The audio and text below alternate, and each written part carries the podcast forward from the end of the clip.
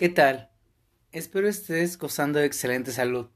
Recuerda cuidarte y seguir los lineamientos de higiene y salubridad para mitigar los efectos de la aún presente pandemia COVID-19. Mientras tanto, te quiero dar la bienvenida a este nuevo episodio y agradezco por tomarte parte de tu tiempo para escucharme. Este capítulo, el capítulo 5, lo titulé Cuenta regresiva. Porque nos encontramos en una etapa decisiva y de cambio para las ciudades. en el mes de septiembre de este año 2020 comenzó a correr la cuenta regresiva de 10 años para cambiar a ciudades, pero que sin embargo la COVID-19 trajo consigo la necesidad y la urgencia de repensar las ciudades con premura en un menor plazo, de pensar en sus normas y sus reglas. La ciudad debe entenderse como un entorno físico, en donde todos los habitantes pueden ejercer sus derechos, pues en la ciudad convergen derechos individuales y colectivos. Encontramos dentro de las ciudades el ejercicio de diversos derechos urbanos, como el derecho al transporte, el de acceso al espacio público, a la movilidad, al tránsito libre o al libre tránsito de toda persona.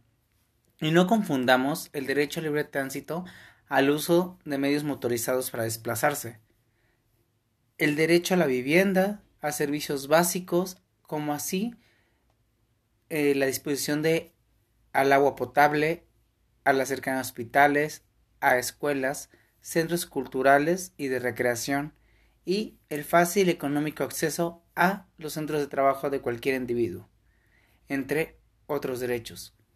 Sin duda, en la ciudad en los derechos humanos convergen una multiplicidad de derechos sociales, económicos, culturales y políticos, por lo cual se debe proyectar a, que las ciudades sean de calidad y que tengan ciertas características como que sean inclusivas, es decir, el acceso de todas las personas independientemente de su condición de salud, orientación sexual, raza, género, etnia,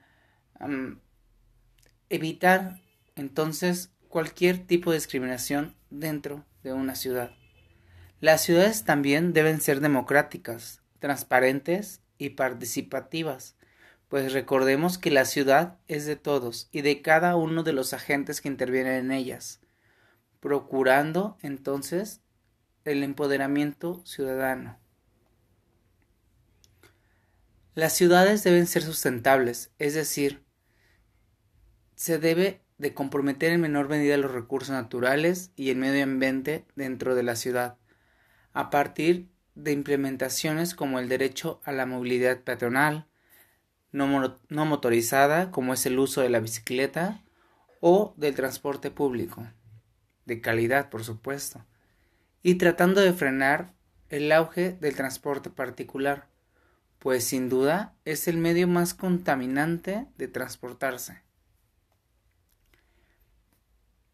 Para esto podemos reconsiderar transportes que sean eléctricos, reitero, el andar en bicicleta o en medios no motorizados y el transporte público, los cuales son utilizados de manera de, manera de calidad, de manera sustentable, sostenible en diversos países como son Ucrania y o los Países Bajos, entre otros países que se han aliado con el medio ambiente.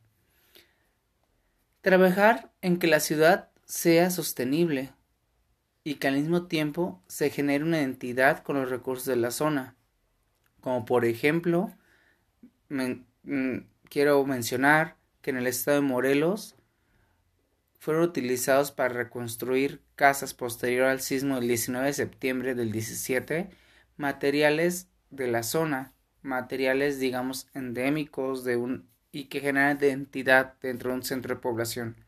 Asimismo, se deben crear circunstancias para que todas las personas tengan asentamientos humanos seguros e integrales.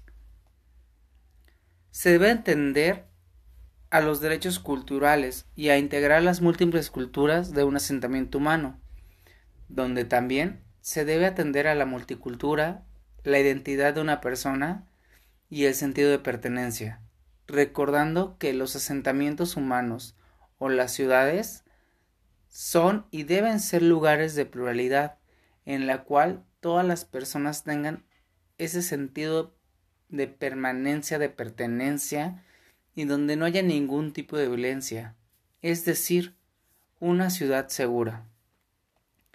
Hablar al respecto también es hablar de la inclusión dentro de una ciudad, reconocer que ésta es un lugar para conocer gente y relacionarse, evitando el clasismo,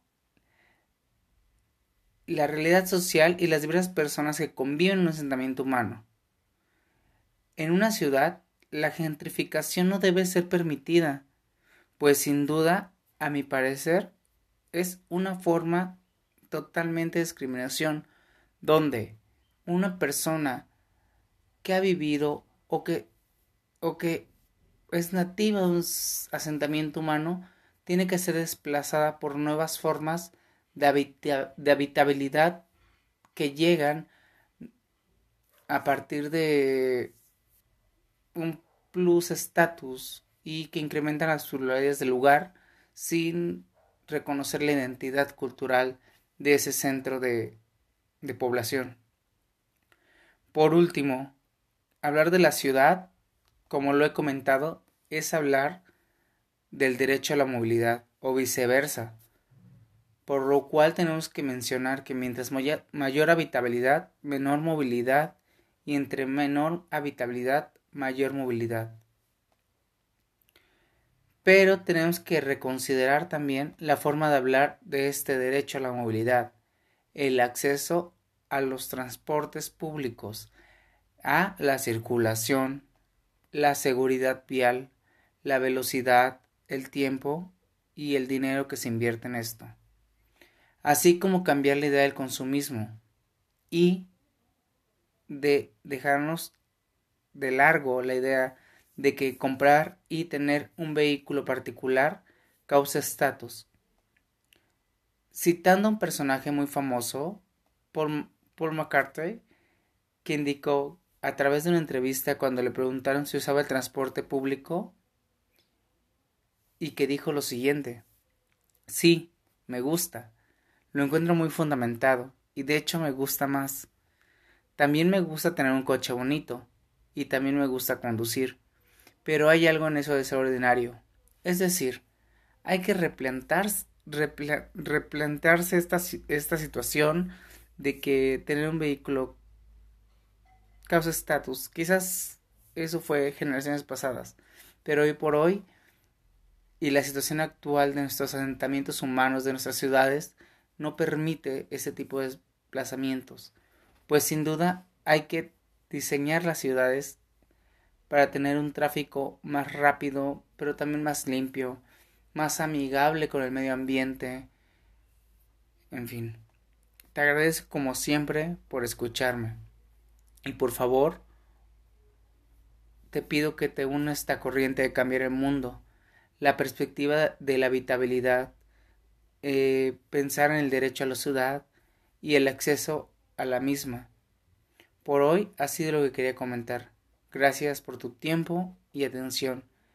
E insto que me acompañes en el siguiente episodio de este proyecto que sin duda es un gran logro personal y agradezco a todos y cada uno de ustedes que me escuchan de diferentes países como es Chile, Honduras, México, Estados Unidos, España, Singapur, este, Holanda, Alemania. Y bueno, muchas gracias a todos y cada uno de ustedes.